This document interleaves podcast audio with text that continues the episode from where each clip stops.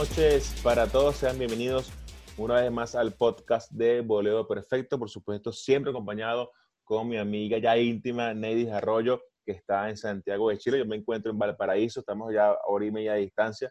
Ya mucha gente lo sabe. Hoy, Ney, un sol bellísimo, un sol hermoso aquí en Valpo. No sé cómo estás allá en Santiago. Aquí hay mucho sol, la verdad es que hay mucho sol, pero yo igual tengo frío. Tengo acá para que no se me congelen las orejitas, mediecitas en los pies. Igual hace frío, pero el sol está rico. O sea, anima, ya no está tan gris los días. Gracias a Dios. Bueno, acá eh, yo, de hecho vengo llegando. Te decía que estaba allá en, una caleta comprando pescado y me caminé. Gracias a Dios pudimos caminar con el bebé, con, con mi esposa y mi mascota, Kobe. Y Kobe de Kobe Bryant, por supuesto, para que la gente no se asuste ahí con, con el nombre. No de COVID-19. Sí, Kobe, pero de Kobe Bryant en honor, por supuesto, a uno de los mejores basqueteros de la NBA.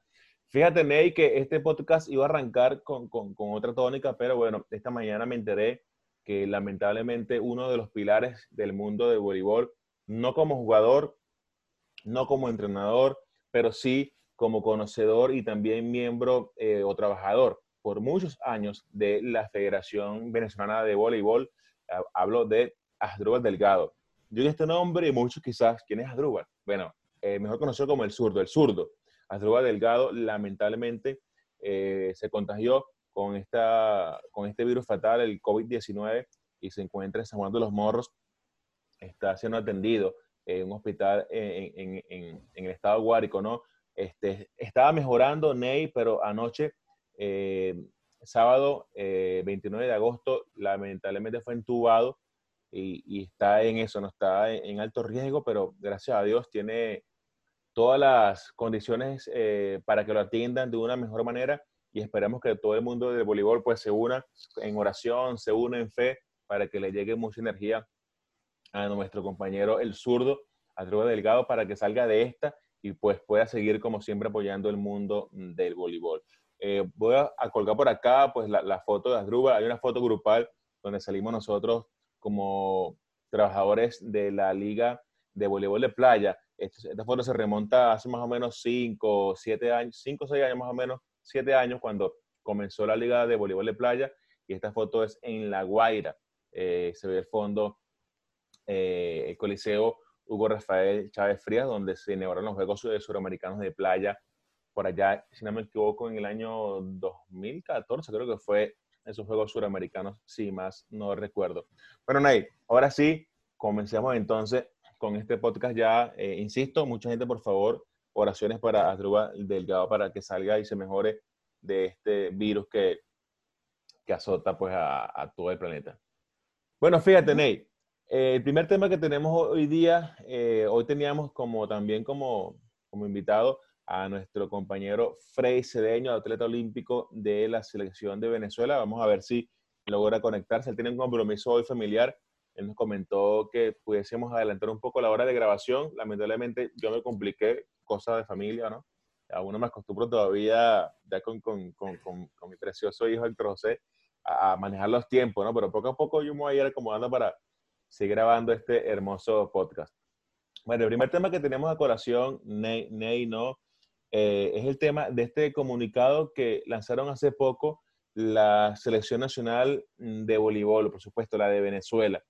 Fíjense que eh, yo no sabía nada de este comunicado hasta que lo vi ya en las redes sociales. Yo lo vi que lo publicó Edson Valencia, luego lo replicó muchos, muchos jugadores, casi que, casi que todos los jugadores de la selección que estuvo participando en el suramericano, donde Venezuela clasificó a Tokio 2020. Y cuando ya lo vi que lo colocó el capitán de Venezuela. Dijo, bueno, sí, esto es oficial, esto ya es algo de ellos, está firmado por todos los atletas, eh, insisto, los que estuvieron en los Juegos que clasificaron a Tokio 2020.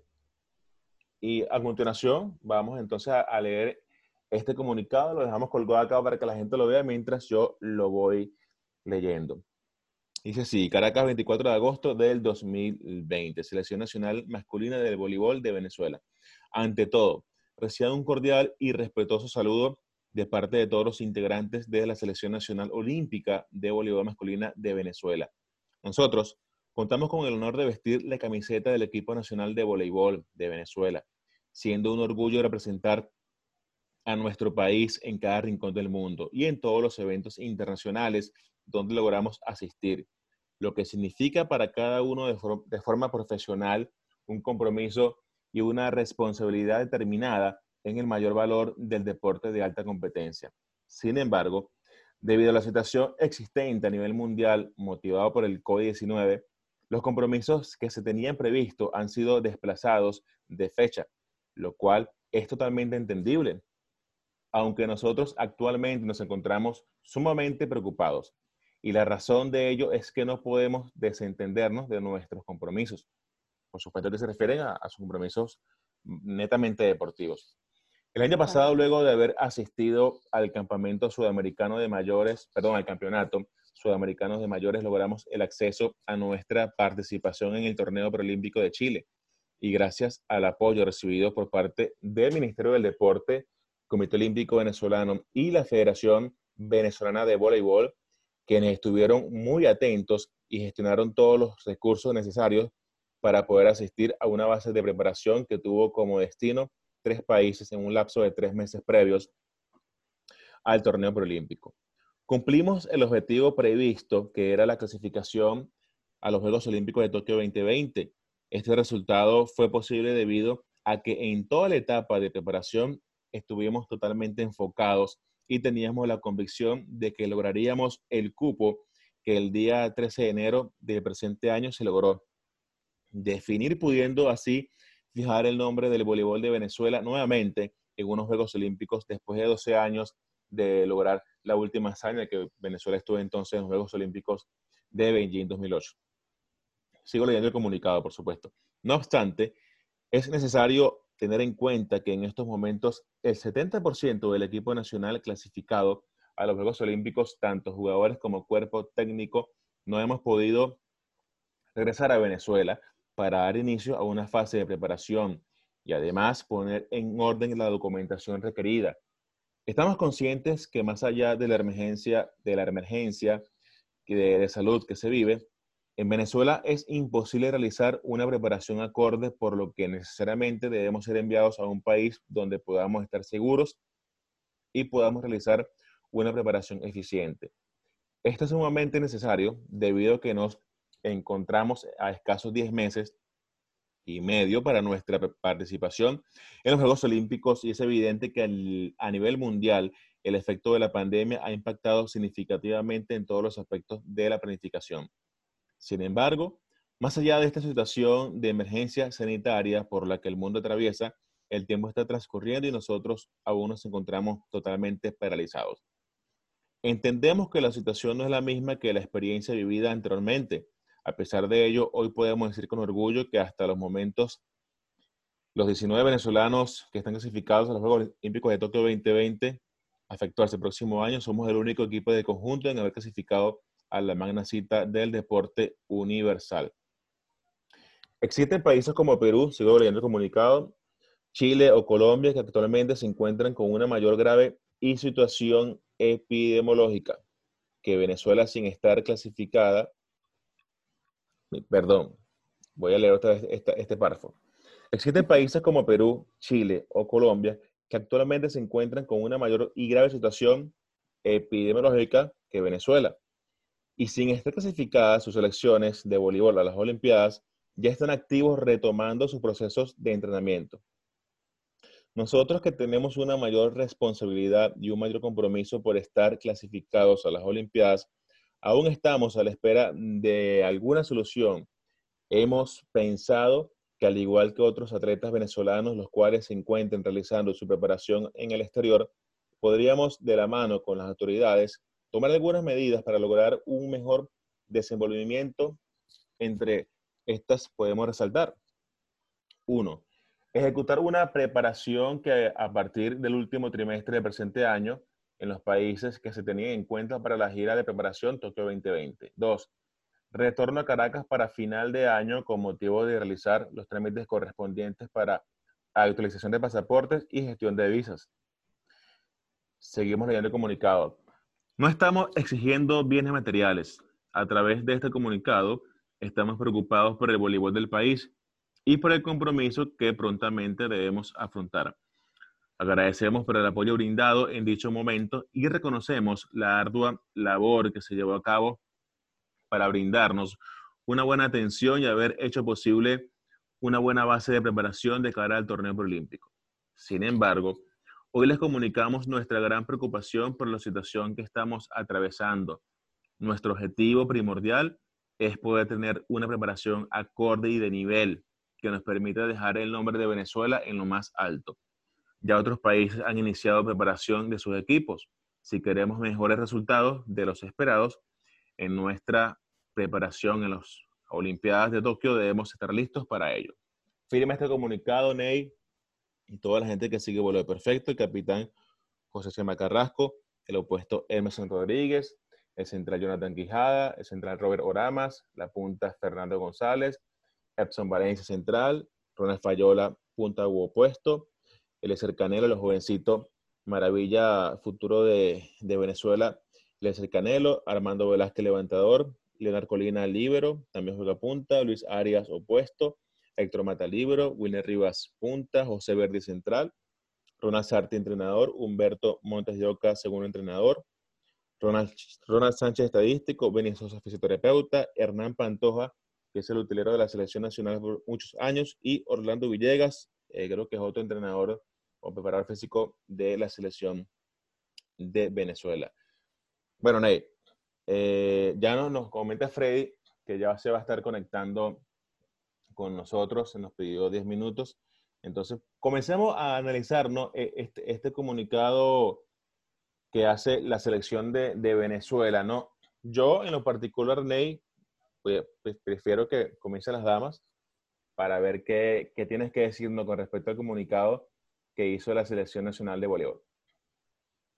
Bueno, perfectamente entendible ese comunicado porque es una selección que está clasificada a los Juegos Olímpicos y ven que hay otras selecciones que ni siquiera van a los Juegos Olímpicos y están en preparación. Obviamente ellos entienden y en el comunicado lo dicen que estamos en una situación fuera de lo común, eh, que probablemente cambió todos los planes que se tenían, si es que ya se tenía preparado, eh, valga la redundancia, una preparación eh, para ellos para las Olimpiadas, pero ellos ven que otros países empiezan a trabajar, empiezan a entrenar y ellos cero. Este, tomando en cuenta que no es como que la situación está pasando solo en Venezuela, sino que está pasando en todo el mundo.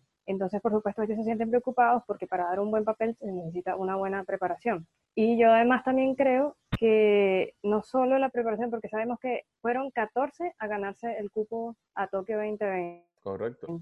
De los cuales hay que seleccionar 12, pero no sabemos si esos 12 están dentro de esos 14. O sea, hay jugadores que también están en el radar, que son jugadores del voleibol venezolano jugando en el exterior, que podrían ir a jugar a Tokio 2020. ¿Qué pasa? Entonces, no solo hay que tomar en cuenta estos jugadores de esa plantilla, sino que hay otros jugadores que quizás haya que llamar, haya que traer, también hay que hacer todo el proceso de visado, etcétera, etcétera. Entonces, hay muchos factores que tomar en cuenta.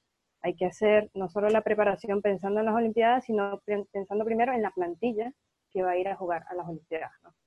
Fíjate que has tocado un punto importante, ¿no? Yo voy a desglosar ese comunicado en, varias partes, ¿no? Dando chance que, que, que entre Frey también de su opinión sobre este tema. Fíjate que eh, eso que tú mencionas, eh, para mí ha, sido primordial porque, porque ok, muy bien, los, los jugadores que, que, clasificaron a Tokio o los jugadores que hicieron que Venezuela clasificase a Tokio, obviamente le entiendo su preocupación de que, bueno, muchos no están entrenando como se debería entrenar, pero cuando tú piensas, ok, ¿qué vamos a hacer? ¿Cómo nos vamos a preparar?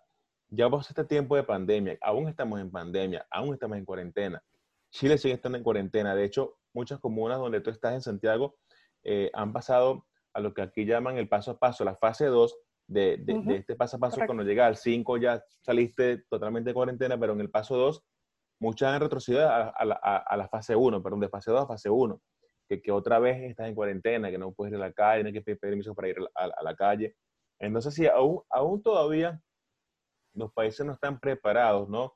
Eh, para, para afrontar esta pandemia, quizás porque apresurar las cosas. De hecho, ya pasó en, el béisbol, ya pasó en la NBA, que también hubo contagios previos a las competencias. También pasó en Europa.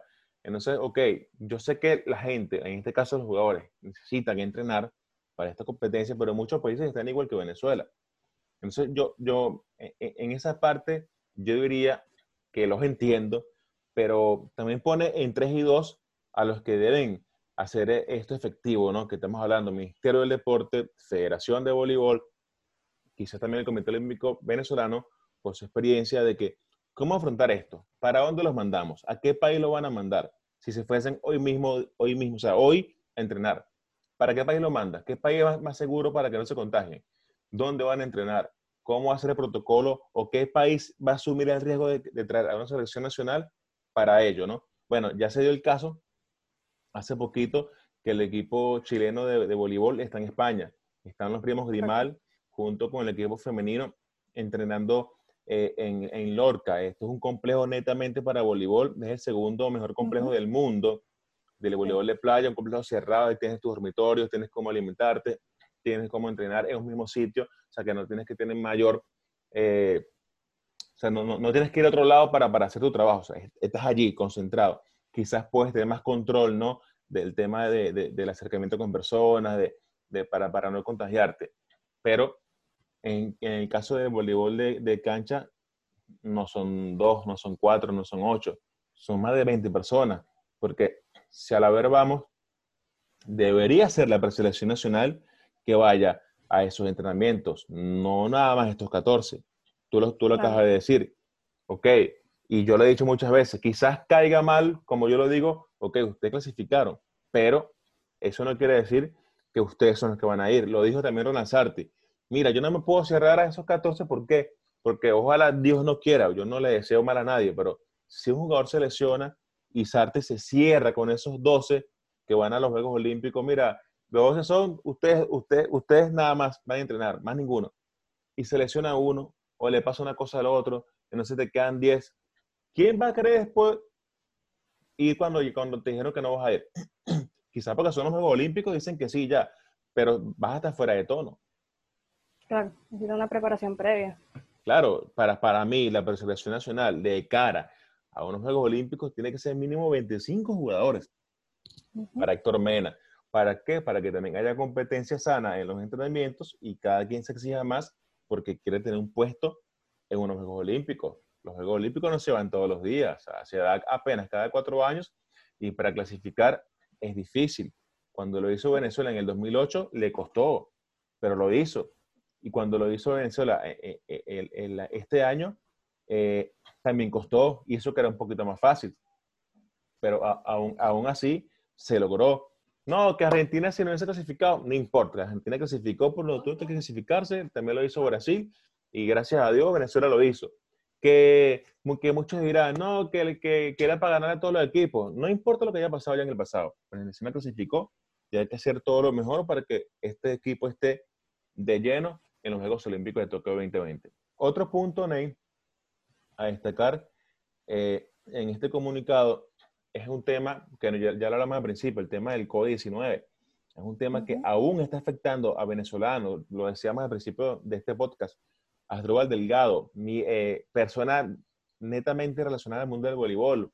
Creo que tuvo más de 20 años trabajando, 20 años trabajando en la Federación de Voleibol. Conoce yo creo que es la persona, para mí, una Biblia del voleibol que tú le preguntas a su zurdo.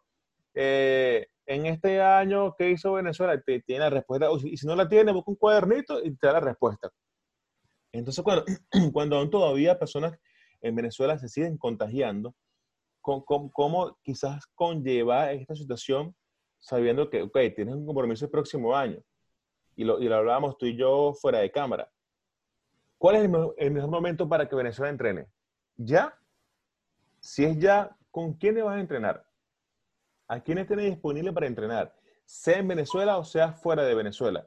Ya muchos países están comenzando eh, preparándose para la, la primera liga de voleibol. Por ejemplo, el opuesto Emerson Rodríguez, que tiene que ser una de las piezas fundamentales del equipo que va a Tokio, ya está en el país donde va a jugar. Está con Jelen Barreto, si no me equivoco, está en Turquía ya están entrenando de cara a la próxima temporada. Y así poco a poco los jugadores se van a ir yendo. Los que están en Venezuela lamentablemente no pueden salir porque todavía el aeropuerto de Mequetía no está habilitado para viajar, aunque han salido aviones humanitarios para llevar a personas que tienen que trabajar fuera, fuera de, de Venezuela. Tal es el caso, por ejemplo, de la jugadora, el atleta Robele Peinado, que se, fue, que se pudo ir a España para su preparación a los Juegos Olímpicos. Entonces, aquí entre nosotros, ¿qué, qué, cómo debería ser la mejor manera de que Venezuela entonces arranque el entrenamiento de cara es un tema delicado porque, bueno, primero como comentamos, no nos podemos llevar esos 14, van a ser más de 20 personas y mucho más porque hay que contar obviamente que tiene que ir el entrenador, tiene que ir el preparador físico, fisioterapeuta, una cantidad de personas que tienen que ir que además no están juntas, porque unos están acá en Venezuela, Emerson estaba en Argentina, se fue a Turquía y eh, Valencia está en, en, Portugal con algunos de los otros chicos. Entonces, además de que ni siquiera están en el mismo lugar, están regados, eh, habría que ver qué situación Portugal que se ha convertido en una segunda Venezuela. sí, todos están fichados allá. Eh, pero entonces hay que ver cuál va a ser la situación primero de cada quien en donde está eh, ya sabemos que lo que está en Venezuela no puede salir, pero de repente habría que ver un trabajo del ministerio con el, con el, gobierno, el IND, tienen que hacer un trabajo de logística allí porque es una situación, eh, digamos, excepcional, no es un viaje de turismo ni nada de eso. Em, también, bueno, esa logística tienen que reunirlos a todos, ¿dónde?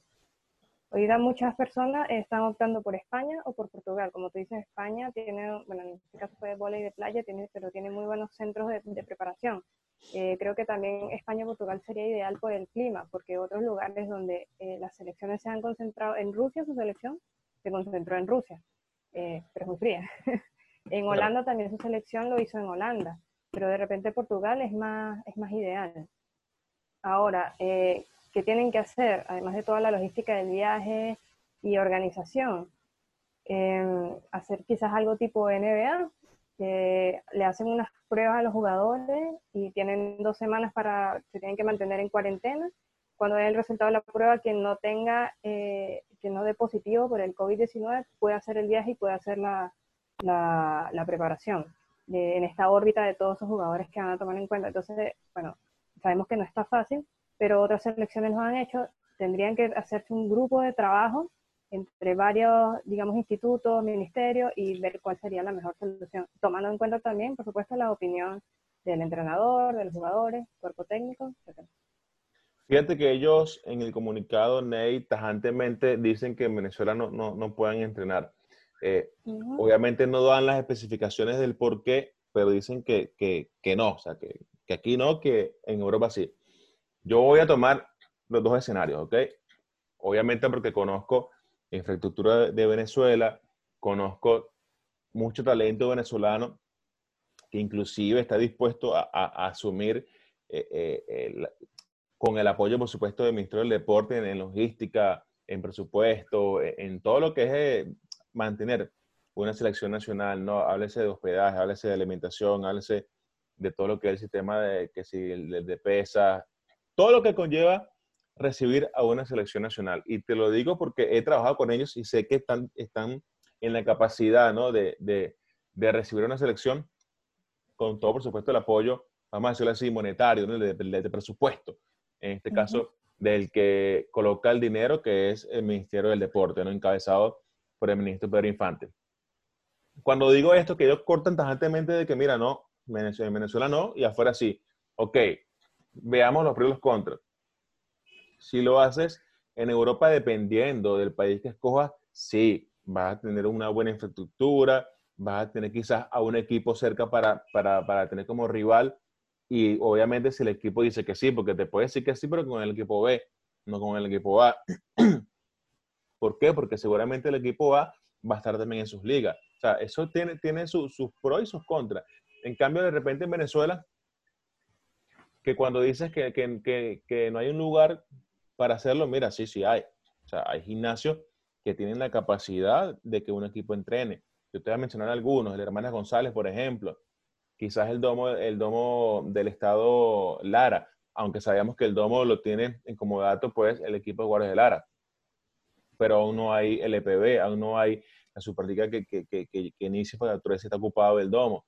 Mira, eh, está el complejo también eh, en el estado Mérida hay también infraestructura para, entrenar, que, de repente son estados que están más alejados, quizás son estados donde tiene menos oxígeno que para, para poder entrenar, pero te ayuda la capacidad de, de, entrenamiento, ¿no? La capacidad para tú de repente resistir más, lo que llamamos, llamamos la resistencia.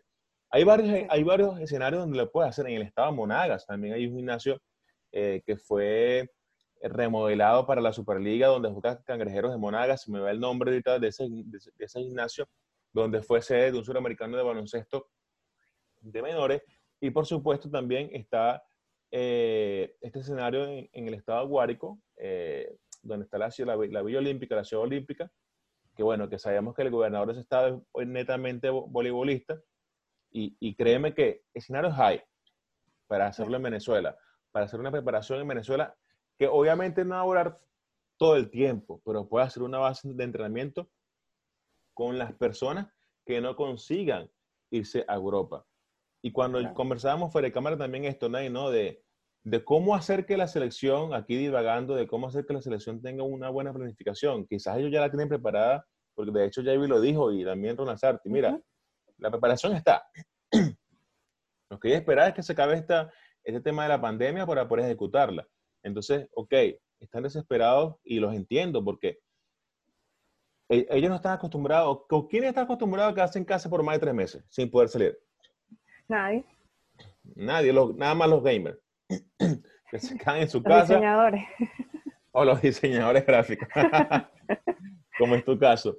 Que obviamente trabajan desde casa y pueden hacer todo por allí, pero nadie está acostumbrado a esto, y menos un atleta de alta competencia, que lo que está es siempre viajando de un país a otro en competencia, luego van a Venezuela, están un mes con, sus familiares, se dan a otra competencia con la selección nacional, y siempre están, son, son nómadas, pues están en, en muchos países. Entonces, entiendo la desesperación, pero yo digo, hay que tomarlo con calma, porque esto del COVID-19 no es algo que, que, esté pasando así por debajo de la mesa, es algo que está pasando y es muy fuerte, es muy, pero muy fuerte, tanto así que ya sabemos que nos está tocando a la gente del voleibol, en este caso, por lo que decíamos antes, por el, el panel zurdo, que bueno, que está muy grave.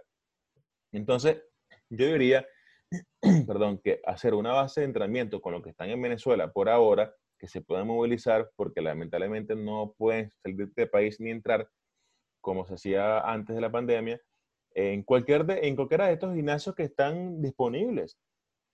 Y si a su vez la gente de, que está comprometida con el voleibol, que hay mucho, mira, yo te puedo decir, yo te puedo dar nombres de entrenadores que, que hasta pueden apoyar y no como un primer entrenador, sencillamente como una persona de logística o sencillamente como una persona que va a estar apoyando al equipo comandado por Ronald Sarti. Mira, hay personas, por ejemplo, Miguel Cambero, que fue entrenador de Venezuela por varios años, que ganó el oro panamericano y casi nadie habla de él yo hablo con él casi que, casi, que, casi que todos los días, por no decir todos los días. Es una persona que está, obviamente, entregada al voleibol y él dice, mira, yo apoyo como sea, aunque sea colocando el agua, apoyo.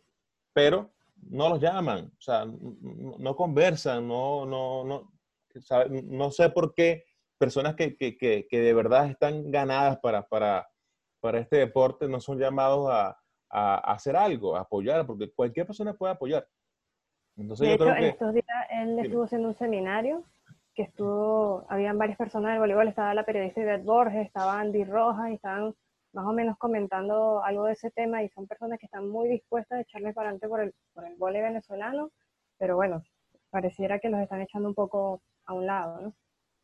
Sí, es, es un temazo, ¿no? De, de cómo se, se, están llevando las riendas en la Federación de Voleibol, porque pareciera, ¿no?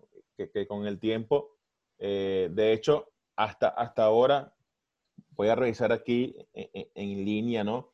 Eh, el, el, Twitter de la federación, porque cuando salió el comunicado, que salió en la cuenta de la Benotinto del Aire, si no me equivoco, que, fue, que, fue, que, lo vi, que no sé quién lleva esa cuenta, no sé si, si es alguien del equipo, no sé si es alguien que, que me, me, la idea está, está muy bonita, por el simple hecho de bueno, que ahí van a encontrar mucha información solamente del equipo clasificado a, los Juegos Olímpicos, pero fíjate, estoy revisando el Twitter en este momento de la Federación de Voleibol, no hay ninguna respuesta sobre este comunicado, solo formaciones de, un curso, perdón, de, del Esto fue el seminario de arbitraje del día de ayer, del día de ayer sí. Eh, la firma de RU, eh, de Neymaira Valdés, pero hasta ahora no hay un comunicado de la federación con respecto al comunicado que hizo la selección masculina mm, mm, de voleibol, ¿no? Entonces, como tú dices, bueno, pero ¿cuál es la, cuál es la posición de la Federación de Voleibol ante este comunicado de, la Vinotinto del Aire, de, los, de los masculinos, los que van a Tokio 2020? Que me he querido comunicar pues, con la presidenta de la Federación y nunca he tenido una respuesta eh, de ella. Igual voy a insistir, voy a seguir mandando WhatsApp, voy a seguir llamando, porque bueno, la sería, puerta. sería bueno conversar con ella, a ver, qué es lo que está pasando, porque es importante siempre tener eh, todos los puntos de vista, ¿no? Claro. Con respecto Igual no han, dado ningún comunicado, no han dado ningún comunicado oficial, pero esperemos que al menos se hayan comunicado, digamos, eh, de manera personal con, con, los jugadores o con el entrenador y hayan, hayan no sé, hayan conversado sobre el tema. Eh, yo por otro lado creo que cuando los muchachos comentan de que tajantemente no quieren entrenar en Venezuela, quizás es pensando pensando quizás en el Gastón Portillo y pensarán en el Gastón Portillo y dicen, no, claro. Eh, tengo entendido que la infraestructura del Gastón Portillo no está en óptimas condiciones. Y otra cosa es que ellos, por supuesto, se desesperan porque ven que todas las selecciones están haciendo algo y ellos están ahí sentados en su casa, tienen que salir a caimanear, hacer preparaciones ellos personales para, para, sentir que están haciendo algo, porque por supuesto deben estar sintiendo que, que pierden el tiempo. Otra cosa que comentábamos, Héctor, ah, bueno, darle la bienvenida primero a Freddy, que se conectó. Sí, bueno, Freddy, bienvenido al podcast de hoy, otra vez de Boleo Perfecto. Bueno, sabemos que ya eras bienvenido acá a, esta, tu casa. Siempre nos has apoyado, siempre has estado pendiente de estar con nosotros y siempre nosotros vamos a estar eh, emocionados de recibirte acá al podcast de Boleo Perfecto. ¿Cómo estás, Freddy? Feliz tarde para ti. Feliz tarde, bueno, gracias, Héctor. Gracias, Ney, por, por la invitación. Y bueno, espero que se encuentren bien. Espero que ya el tema de la pandemia lo estén llevando cada vez mejor y bueno, con mucha salud, que es lo más importante. Y darle nuevamente las gracias por, por esta oportunidad ¿no? de, de, estar aquí conversando de lo que más nos gusta, lo que nos apasiona, como es el, como es el voleibol. No, Freddy, tú eres bienvenido acá. Ya te tenemos un camerino con tu nombre aquí en la puerta, Frank. Estoy esperando que, que, Mena me mande el, el, background ahí para ponerlo atrás de Julio. Yo también. Personalizado, personalizado. ¿Sabes que vamos, vamos a hacer las gorras? Entonces cuando la hagamos, te hacemos llegar al okay.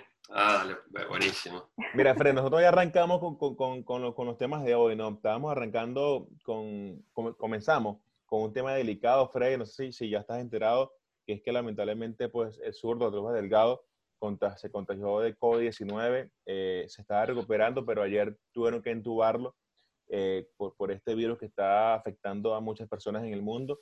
Y bueno, comenzamos con esta noticia para que la gente, pues, por supuesto, bueno, se, se llene de mucha oración, mucha fe para, para nuestro compañero Asdrúbal Delgado y ojalá se recupere de esta terrible pandemia que le afectó en este caso ahora al mundo del, del voleibol de Venezuela.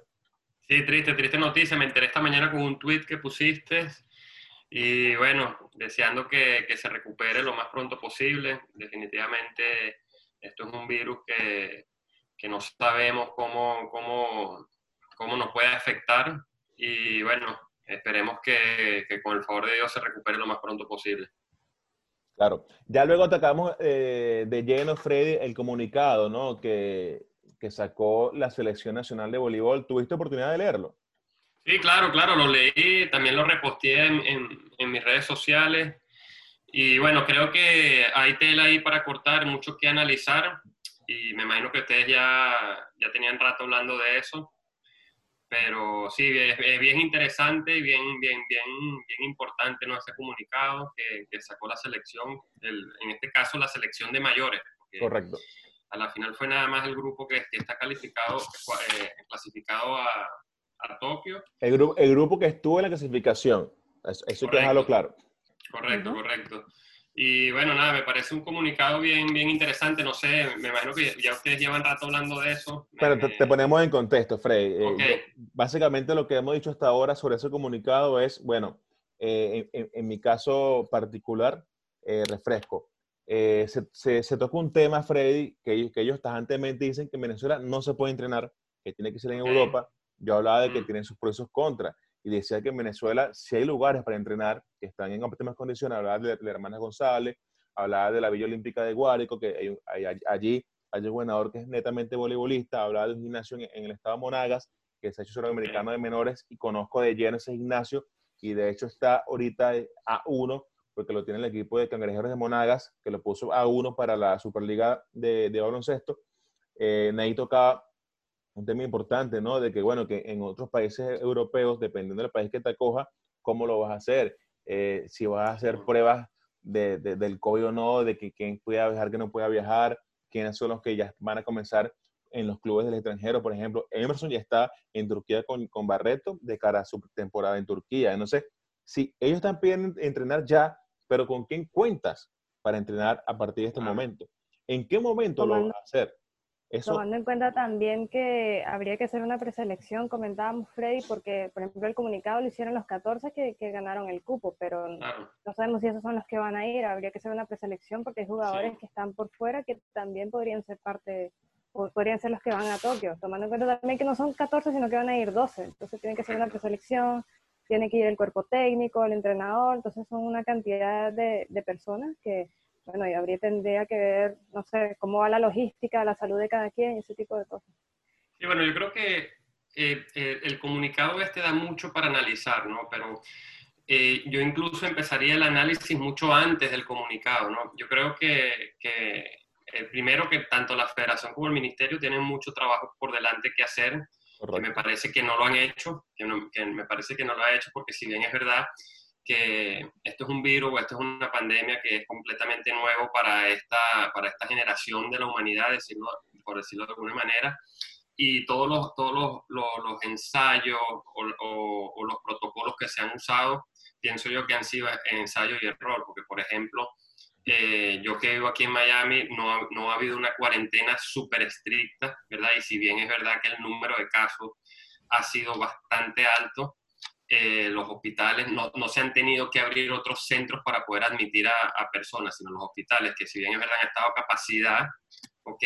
Han podido recibir a la mayor cantidad de enfermos. También la tasa de mortalidad es bien, pero bien baja. Y, y, poco a poco se ha ido flexibilizando la cuarentena. Bueno, como ustedes bien saben, yo soy entrenador y nosotros ya llevamos más de un mes entrenando, ¿no? con ciertos protocolos, eh, todos, tienen que llevar la mascarilla, se limpian las pelotas, se limpian las pelotas cada turno, se les toma la temperatura. Con, todo lo que, con lo que yo quiero decir es que es posible, no es imposible empezar a, entrenar, ¿no? Si bien es verdad que la situación de Venezuela es bien compleja, ¿verdad? Porque es una situación país bien difícil, es un sistema de salud que está colapsado desde hace más de 10 años, más este virus no ayuda, pero no podemos seguir eh, basándonos en esa excusa, que, es una realidad, pero a la final es una excusa para poder eh, no darle el apoyo, ¿verdad?, que necesitan el deporte, porque a la final eh, el deporte es una base muy importante en nuestra sociedad y también el deporte es necesario para fortalecer el sistema inmune, es importante para crear una estabilidad social bien importante. Entonces, creo yo que si bien es verdad, todos conocemos la situación que está atravesando Venezuela, ¿verdad? Pero no podemos seguir utilizando eso como excusa para seguir alargando eh, soluciones que debieron haberse tomado en, su momento. Yo te digo, yo cuando vi la foto de Chema sacando en el estacionamiento de su casa, realmente a mí me, me, me dio, mucha, me dio mucho dolor porque cómo es posible que un atleta con la trayectoria de Chema, un atleta que está clasificado en los atletas olímpicos, esté bajo esa situación, ¿no? Pero bueno, retomando lo que es el comunicado, yo, yo miré hasta un poco más atrás. Yo creo que Venezuela sigue cometiendo el error de no tener un entrenador de su categoría adulto a tiempo completo, ¿ok?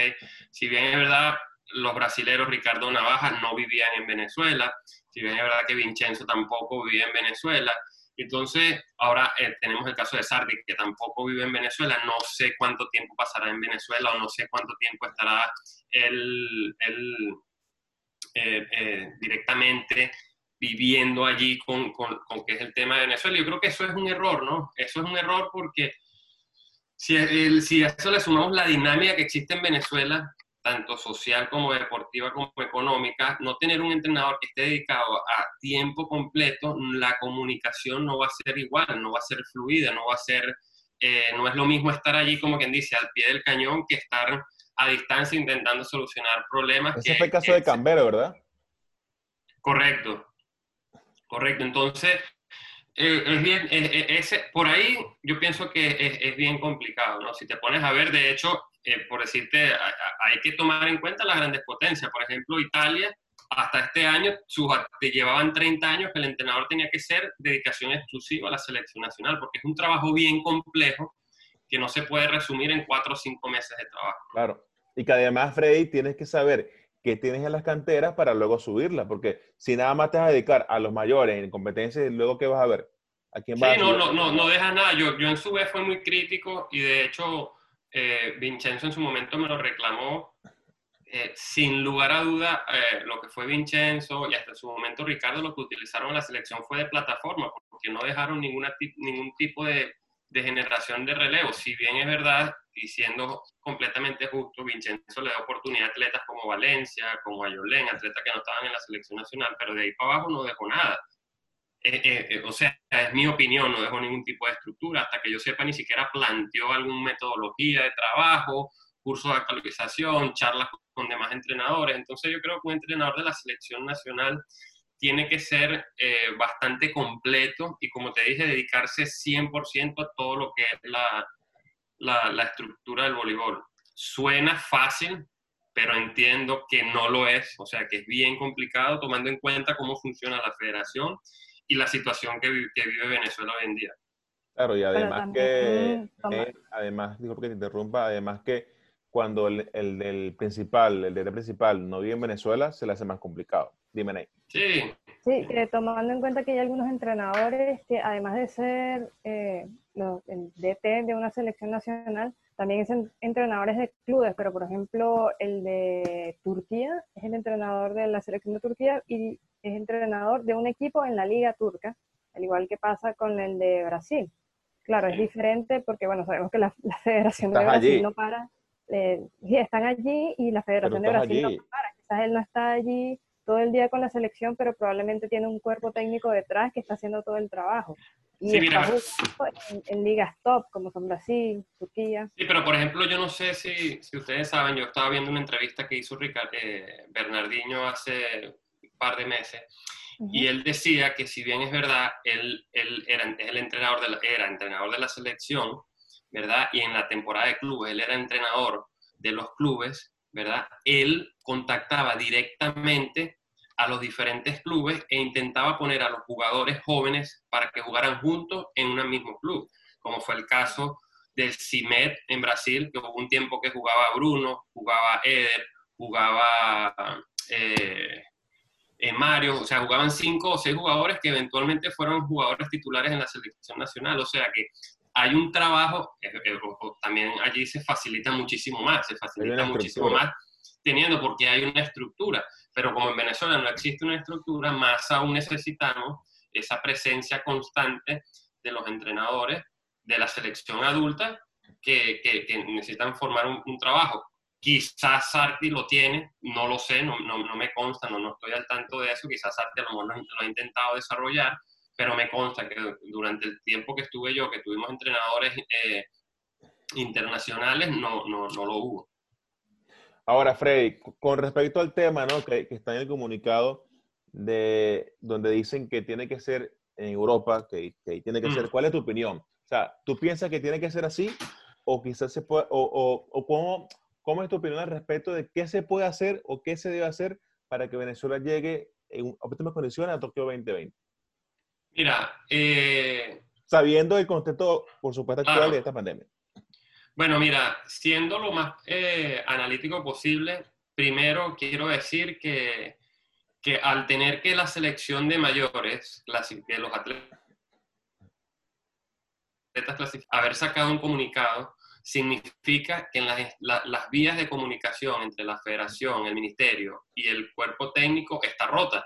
Porque si tú tienes una, una, una, buena comunicación entre los tres entes, tú no necesitas sacar un comunicado público. ¿okay? Se supone que esos problemas son internos, digámoslo por una manera, que se tienen que solucionar internamente. Entonces, analizando desde el principio ese comunicado, yo puedo, puedo entender de que las relaciones están completamente rotas, ¿no? Eso por ahí.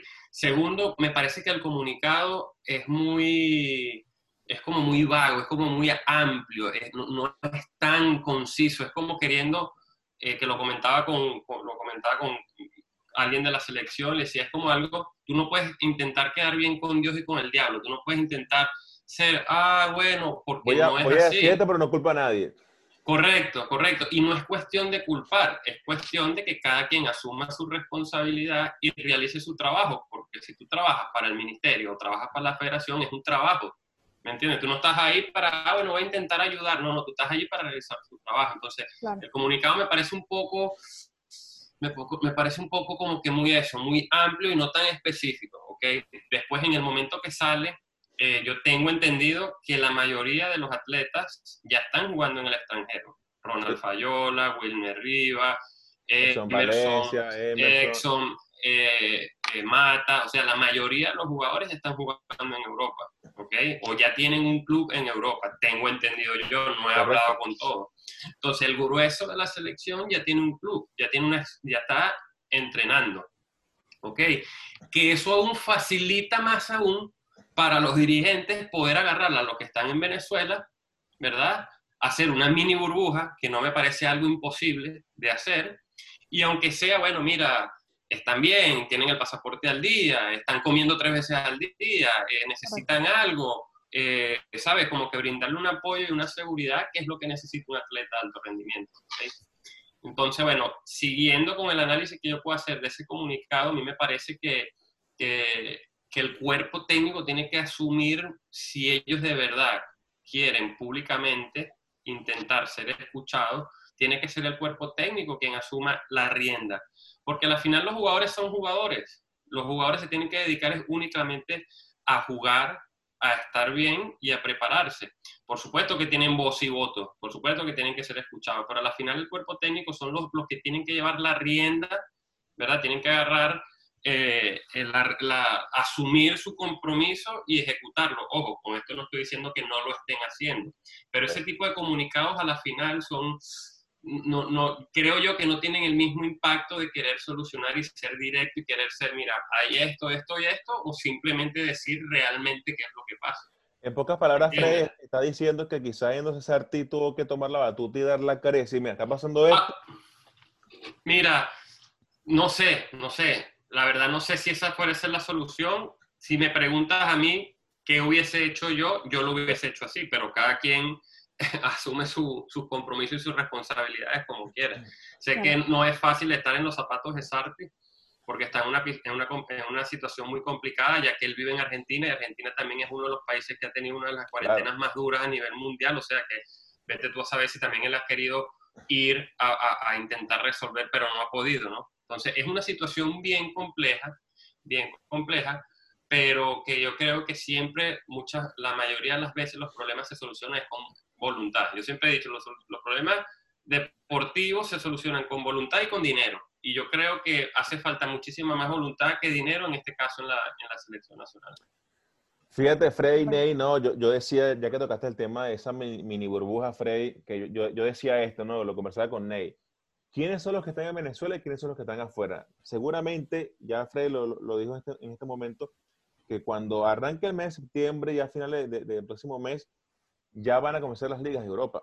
¿ok? Llámese la de Turquía, llámese la de Portugal. Entonces, ¿con quién en realidad vas a contar si hoy viene en mi deporte, federación, el Comité Olímpico y dicen, bueno, ok, vamos a comenzar a entrenar hoy? Ok, ¿con quién cuentas? A, eso digamos, ¿no? Entonces yo creo que ahí entra perfectamente esa mini burbuja que sea en Venezuela, ah, no tienes contrato en el exterior, véngase para acá, por decir un nombre, Villa Olímpica de San Juan de los Morros, donde tienes donde dormir, o que al lado está el hotel, que también, creo, creo que ahora también es, del Estado como tal, tienes donde dormir, tienes donde entrenar, quizás la logística que da falta el tema de la alimentación, que muchas veces, por lo menos en, el Gastón, ha fallado, que muchos atletas se quejan de, de, que no es una buena alimentación, pero son cosas que se pueden resolver, obviamente, con dinero. O sea, si está la plata, mm. hermano, ahí va a estar la comida. Porque tú muy bien puedes contratar a alguien privado que te dé el servicio y créeme que si le pagas a tiempo, la comida va a estar. En, eso, estamos claros.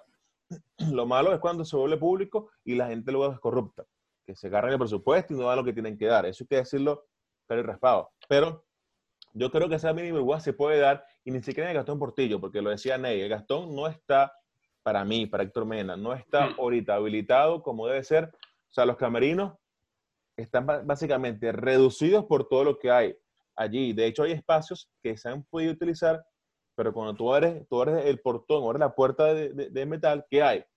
Hay implementos deportivos que están tirados, llenos de polvo. Yo lo he visto. Yo, a Héctor Mena, le digo con, con, con toda la firmeza del mundo. Usted abre uno de los depósitos que están allí, hay material que le han dado a la Federación de Voleibol y no, han- no lo han utilizado. Está lleno de polvo, mucha gente no sabe ni qué es lo que hay ahí. De, hablo debajo de las gradas. No sé si tú, Frey, sabes que cuando uno entra al Gastón Portillo mano derecha, antes de entrar al servicio médico que está allí, que es un cuartico ahí con dos Sí, camillas, sí. hay una puerta que creo que ni siquiera tiene, tiene la bisagra. Eso es como que tú lo Sí. tumbas y hay cualquier cantidad de cosas tiradas que tú no sabes qué es. Y son espacios que tú puedes aprovecharlos. O sea, son espacios que tú puedes decir, ok, el camerino, el número uno, está lleno de, de coroto. Bueno, vamos a este espacio, vamos a, a a- a- hacerlo de otra manera y ganamos más espacio. Eso que está lo puedes sacar, pero esto está lleno de zancudos. Bueno, para ustedes contar, desde la última vez que yo lo dejé, que yo lo vi, no sé Mm. cómo estará ahora, pero hasta donde sé, no lo han acomodado como debe ser. Y para mí sería, no sería un buen centro de alto rendimiento para tú quedarte allí, comer allí. O sea, que no, que no tengas que ir a- a- al comer, sino que sea allí todo. Como si lo puedo hacer de repente en una Villa Olímpica, como si lo puedo hacer en el gimnasio que está en Monagas, como de repente lo puedo hacer en Hermana González, que tú puedes concentrarte en un solo sitio y tener a todos los jugadores que estén en Venezuela de cara a Tokio 2020. No, definitivamente el Gastón Portillo lleva muchísimos años que no es un centro, ¿verdad? Que pueda albergar a una, a una, a una selección muchísimo menos olímpica, ¿no? Este, y, no, y no es solamente por la infraestructura, que realmente la infraestructura está muy mala, la cancha, las líneas, los vestuarios, y lo que tú estás comentando no es algo nuevo. Mira, hay habido, ha habido una época que hubo muchísimos casos de dengue, no hay agua, eso lleva toda la vida así, lamentablemente, eh, eso lleva muchísimos años, pero más allá de la infraestructura, el problema del Gastón Portillo eh, eh, va mucho más allá, es su ubicación, ¿ok? Eh, es los peligros que hay al lado del Gastón Portillo, es las distracciones que hay, porque un jugador tiene que estar concentrado, y la palabra concentrado lo dice o sea, la palabra concentrado define lo que, lo que necesita un atleta para poder prepararse para una competencia, que es concentración. Y el, y el, y el Gastón Portillo lleva años, años que no, es, que no es apto para que algún atleta tenga la capacidad de prepararse correctamente. Yo le comentaba a Héctor que si tomamos, por ejemplo, lo que hizo la NBA y tomas esos jugadores que están ahí en Venezuela, que no están en sus clubes, que no están entrenando, y bueno, le haces a cada uno las pruebas, le, hace- le mantiene la cuarentena, el que, el que no dio positivo, bueno, vamos a hacer todos los que no dimos positivo y, y vamos a hacer una concentración, y los que sí, bueno, igual tiene su periodo de recuperación, porque Claro. se está, siento que se está perdiendo tiempo valioso. Como Héctor comentaba, hay muchos lugares donde se puede hacer, donde está tanto la cancha como de repente el hospedaje para que no tengas que salir de ahí, hacer una pequeña concentración y, y- y hagan una preparación, al menos un módulo, para que no, no estén, digamos, perdiendo el tiempo. Porque hablando también de, de- hablando también de los tiempos, fue un tiempo que está, todos estos meses, digamos, que estuvieron, entre comillas, inactivos, fue un tiempo que se perdió, que se pudo haber hecho algo, porque como Héctor comenta, ya las ligas ahorita se retoman. Entonces, ¿en qué momento? Ya, ya no le puedes decir, vamos a concentrarnos ahora, porque ya todos o muchos volvieron a sus clubes. Hay ligas que van a rematar con una mini liga para después empezar la liga como tal. Y bueno, de repente entre esa mini liga y la liga, ahí puedes hacer otra concentración. Pero este tiempo que perdiste, que Sí. se pudo haber hecho algo, y bueno, entonces hagamos lo que, lo que, lo que estamos diciendo, tomemos los que están en Venezuela y, y pongámonos a trabajar. Y mientras nos contactamos con los que están en el exterior, Claro. a ver cómo está su salud, cómo va su preparación, etcétera, etcétera. Fíjense que yo mencioné tres gimnasios y nunca toqué el Yaracuy, por ejemplo, que hace, hace dos años atrás eh, en, en Yaracuy, la asociación de Yaracuy quiso pedir eh, a la selección de menores y le dijeron que no. Y si me lo preguntas a mí, Freddy, tú jugaste en Yaracuy, en la Villa Olímpica, en el gimnasio de Bolívar. Mira, yo, yo he estado concentrado en todo, concentrado con la selección nacional en todos los lugares que tú mencionabas, en Yaracuy, en Portuguesa, en Barquisimeto, en Guárico, en Caracas. Y es lo que es, es, es que tocamos el tema. Mira, otra vez yendo a la, a la carta que, que, que, saca, que salió a la luz pública, eh, esa carta va dirigida al ministerio, pero ¿y qué rol juega la federación entonces? Entonces, ¿para qué necesitamos la federación si todo lo que tenemos que pedirlo, solicitarlo, gestionarlo tiene que ser con el ministerio? Se supone que el gestor entre los, atletas y el ministerio tiene que ser la federación. Y entra en lo que hablamos el tema de la voluntad, porque entonces si te vas más aún, si te analizas mucho más la carta, ¿y qué papel juegan las asociaciones? Porque las asociaciones no dicen, mira, yo, yo estoy aquí, yo quiero ayudar a mi selección, véngase para mi estado, que yo, no sé, hago algo, no sé si eso se hará, yo creo que no. Yo, creo que eso no se hará. Puedo, yo puedo dar fe, Freddy, que por, por, ejemplo, la de Yaracuy lo hizo con la de menores, le dijeron que no. Mm.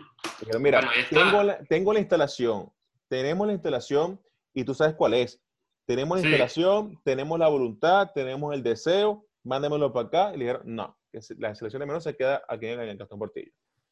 Porque yo, la preparación que nosotros hicimos para el Campeonato Mundial del 2014, Miguel Cambero no, sirvió de apoyo logístico para que la selección pudiese haber estado allí. Entonces, a la final todos necesitamos poner el granito de arena, ¿verdad?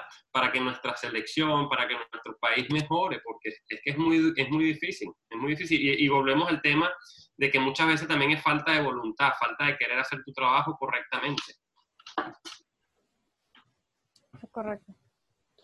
Bueno, fíjense, eh, interesante, bueno, lo que estamos conversando hasta ahora, estamos analizando, yo leí al, inicio, antes que Freddy llegara, leímos el comunicado completo y, fíjate que salen muchas cosas interesantes y muchas cosas importantes. ¿Qué hacer? O sea, si, si, si Freddy, eh, Ney, Freddy, ¿qué hacer entonces sabiendo ya esto que estamos diciendo de que, bueno, ya va a comenzar las temporadas en muchos países europeos donde la mayoría de los atletas ya están eh, eh firmados, ¿no? Para estas futuras temporadas. Yo hablaba, eh, Freddy con Ney, de que hacer especie de módulos como lo hace el fútbol. Por ejemplo, analizar mm. los calendarios de, todos los países donde, donde, están los jugadores venezolanos. Ah, fíjate, en el mes de, qué sé yo, febrero, hay dos semanas que están libres porque, no sé, hay fiestas en Europa, no sé, de repente allá hace, hace un módulo en Europa que los que están en Europa. Y, y esa, eso es lo que tú decías, la mini burbuja. En Venezuela, para mí, es una excelente porque tú puedes tener a esos atletas como Canelo, que creo que Canelo uno consiguió contrato afuera, por ejemplo, y, y, jugadores como Canelo que, que se han parecido a él, pueden estar como que preparados allí en la zona de calentamiento para ver si se ganan un puesto a los Juegos Olímpicos. Y también todos aquellos atletas que no estuvieron en, los Juegos, eh, en, los Juegos que clasificaron a Tokio, pero que están allí pendientes al bate para, para, para meterse en, en esos 12. Porque yo insisto, y ese va a ser siempre mi, verbo de aquí en adelante. Lo he dicho, lo he defendido hace, hace, tiempo atrás. Hermano, Venezuela clasificó, no los jugadores. Clasificó, Venezuela. Ahora, de que se cierre ese equipo ya es otra cosa. De lo que piensa Ronald es otra cosa. Pero él lo dijo hace poco, que, que, él no se iba a cerrar con los 12 nada más, porque si se le, si se le selecciona uno, ¿qué hace después? Sí. No, disculpa Freddy, que tomando en cuenta que ya en Venezuela hay varios de la selección, hay varios que han sido seleccionados, hay, jugadores, hay materia de jugadores para hacerlo, está Chema, está Maíta, está Harvey, que pueden aprovechar lo que está allí. Entonces se, puede, se podría hacer una pequeña concentración que, que los ayude en la preparación, que los ayude a mantenerse activos. No, terminando lo que tú estás diciendo, miren, está, es, es obvio y está claro que ningún entrenador o jugador puede estar por encima de una institución como es el voleibol en Venezuela, ¿no? Eso por, por esa parte. Y segundo, mira, eh, a mí me parece genial, ¿verdad?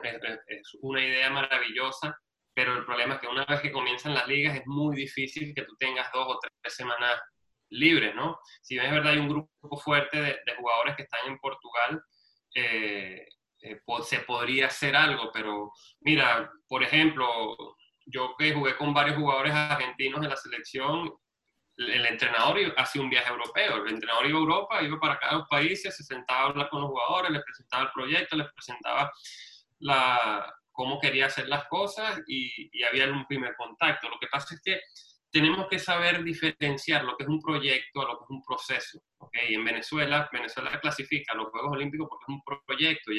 Se bajaron los recursos en el momento indicado, se vio la oportunidad, se abrió el hueco, llegó el dinero, y se clasificó, pero no porque hubo un proceso, no porque hubo un proceso de cuatro años, de cinco años, de vamos a hacerlo así, vamos a tener esta proyección, vamos a intentar hacer las cosas, ¿no? Entonces, eh, ya basta de, proyectos. En Venezuela necesitas un proceso, un proceso de desarrollo, procesos de mediano, largo plazo, procesos que realmente puedan ser seguidos, puedan ser evaluados y, sobre todo puedan ser ejecutados, porque si no siempre vamos a seguir con, con un resultado cada tanto, un resultado cada, cada 6, 7, 8 años, porque un grupo de jugadores con bastante ímpetu, con bastante ganas, con bastante aguante, se juntaron, llegó un entrenador y clasificaron, y, no puede ser así, ¿no?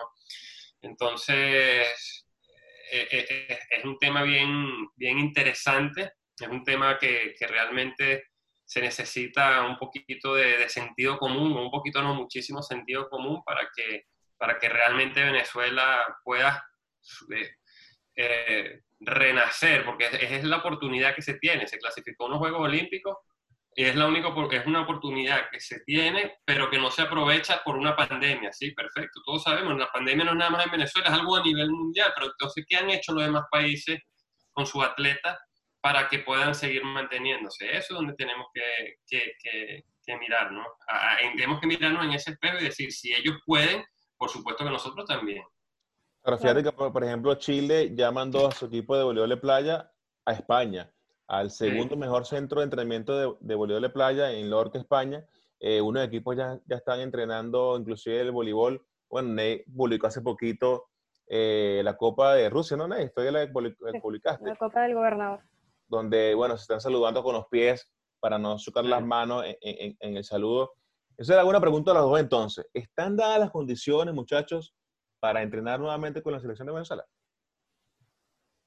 Yo creo que de que se puede, se puede. Que hay que tiene que ver organización, preparación, comunicación entre federación, ministerio, jugadores, cuerpo técnico, pero se puede. Ahora, de que se dé, de que bajen los reales, no, no lo sé, ese ya es otro tema. Yo creo que no. Yo quizás soy un poco más crudo y más realista en el sentido de que, como dice Ney, y, lo apoyo al 100%, de poder se puede, pero de que lo van a hacer, yo no lo creo. Primero, no tenemos al entrenador en Venezuela. Segundo, no tenemos a la mayoría de los jugadores en, Venezuela.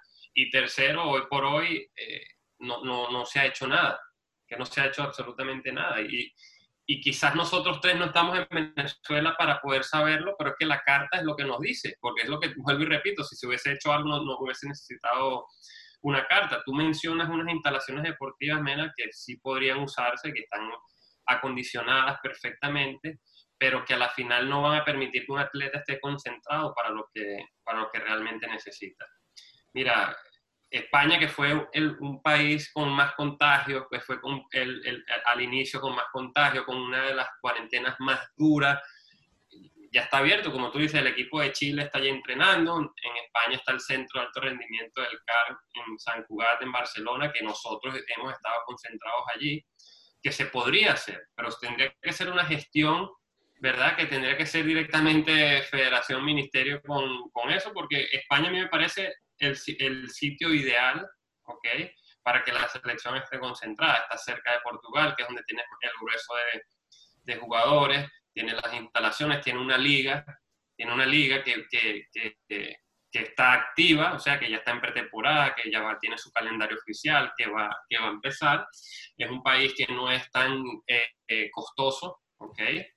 Y que se puede hacer. Lo que pasa es que eh, ¿Hay la voluntad, hay la organización, hay la comunicación para hacerlo? No lo sé. Yo, yo sinceramente creo que no.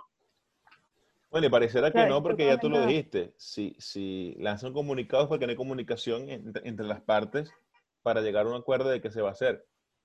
Sí, yo creo que ese comunicado da cierta impresión de abandono. Ellos se sienten abandonados y no, se sienten escuchados y quieren hacerse escuchar de alguna manera y, y tienen ese comunicado. Este, en cuanto a lo, que comentaba, bueno, quizá España es el mejor lugar, eh, no solo económicamente, sino también por el idioma, aunque sumo que varios de los muchachos pues, hablarán varios idiomas, pero hay otros países que no sé si sirvan de preparación, pero tomando que pasaron por una pandemia muy fuerte, como por ejemplo también está Italia, que fue uno de los países más afectados, ya la liga está, está empezando. La, la, femenina ya empezó, ya lleva como una semana jugando, la masculina ya está en preparación. Eh, también, comenzó, también está terminó la de Egipto, por ejemplo. Egipto.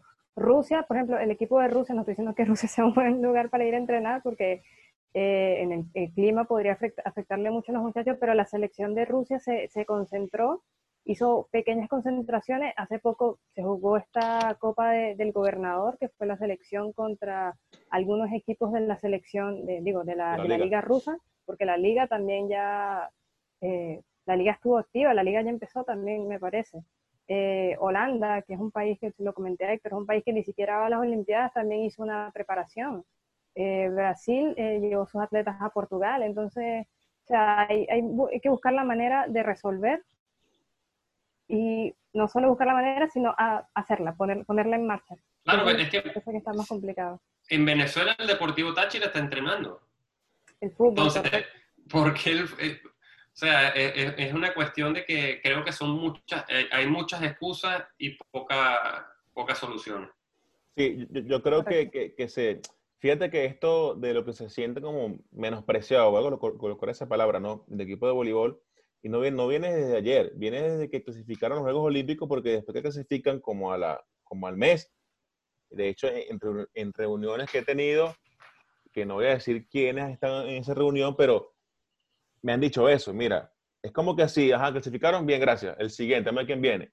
Y no se han sentido tan, tan, como especiales, pues como que, mira, trátame mejor porque yo estoy clasificado. Claro, se, se unió luego el, el, tema pandemia, que fue en marzo, y, y, y, como dice Freddy, es como una excusa, ¿no? Digo, así lo entendí, de que bueno, estamos en esto, eh, está cerrado el aeropuerto, pero aún así han salido aviones.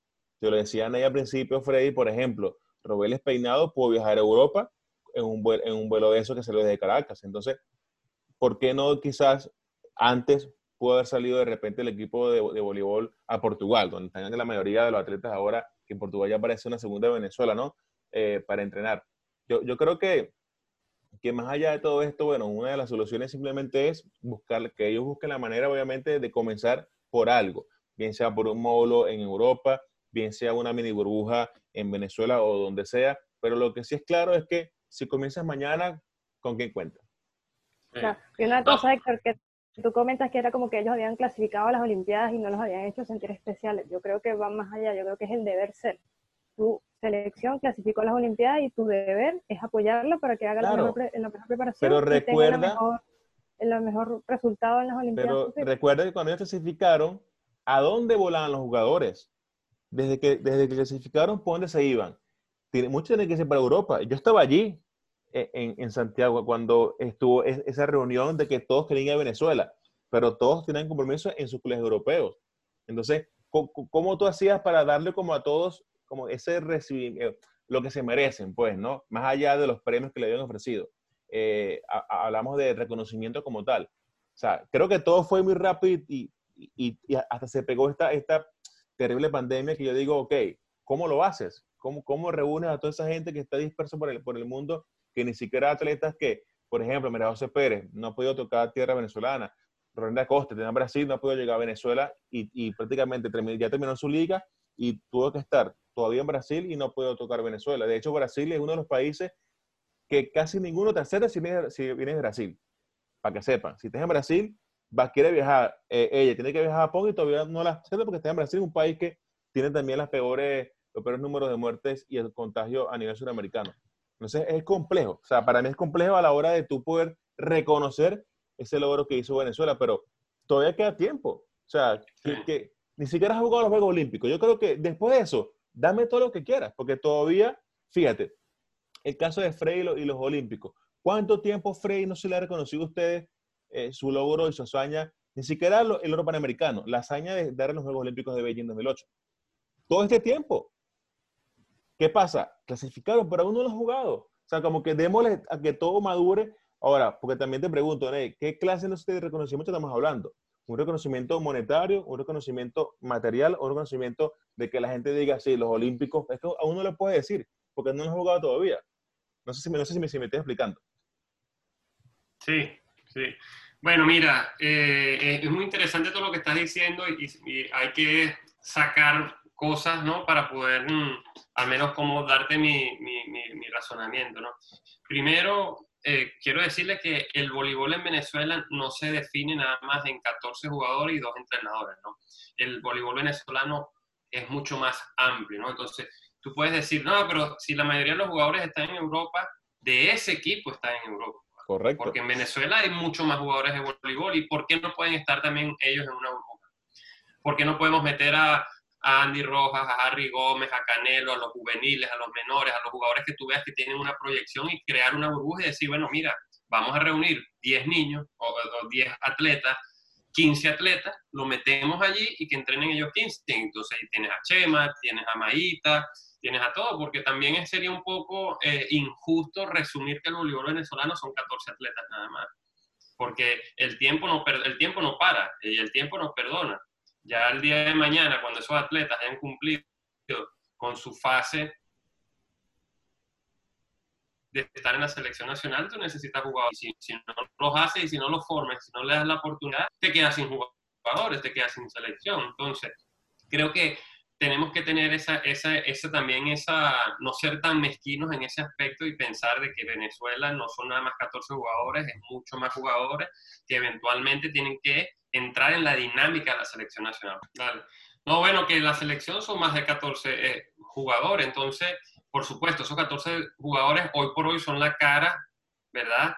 Del voleibol venezolano, son unos jugadores clasificados a los Juegos Olímpicos, o sea, yo creo que todavía no caemos lo importante o la hazaña que ellos han realizado. Pero es lo que te digo, mira, si vamos mucho más atrás, Venezuela, o sea, en general, en todo su deporte tiene que hacer un cambio, una evolución, a pensar no solamente a clasificar a unos Juegos Olímpicos, sino de ir a los Juegos Olímpicos a buscar una medalla. Porque muchas veces está, está incrustada esa, esa, esa, mentalidad de que el objetivo es llegar a unos Juegos Olímpicos, que al parecer llegamos a unos Juegos Olímpicos. Y ya. Hasta ahí. Ya, ya, ya se logró el objetivo, ¿no? El objetivo tiene que ser, vamos a ir a los Juegos Olímpicos a ganar una medalla. Venezuela ha tenido la oportunidad desde los Juegos Olímpicos del 2008 a ser un país que asista frecuentemente, tanto en la rama masculina como femenina, a los Juegos Olímpicos. Lamentablemente. en sus dos modalidades. En sus dos modalidades. estuvimos en 2008 en, en, las dos, en, las dos en las dos ramas de voleibol de cancha.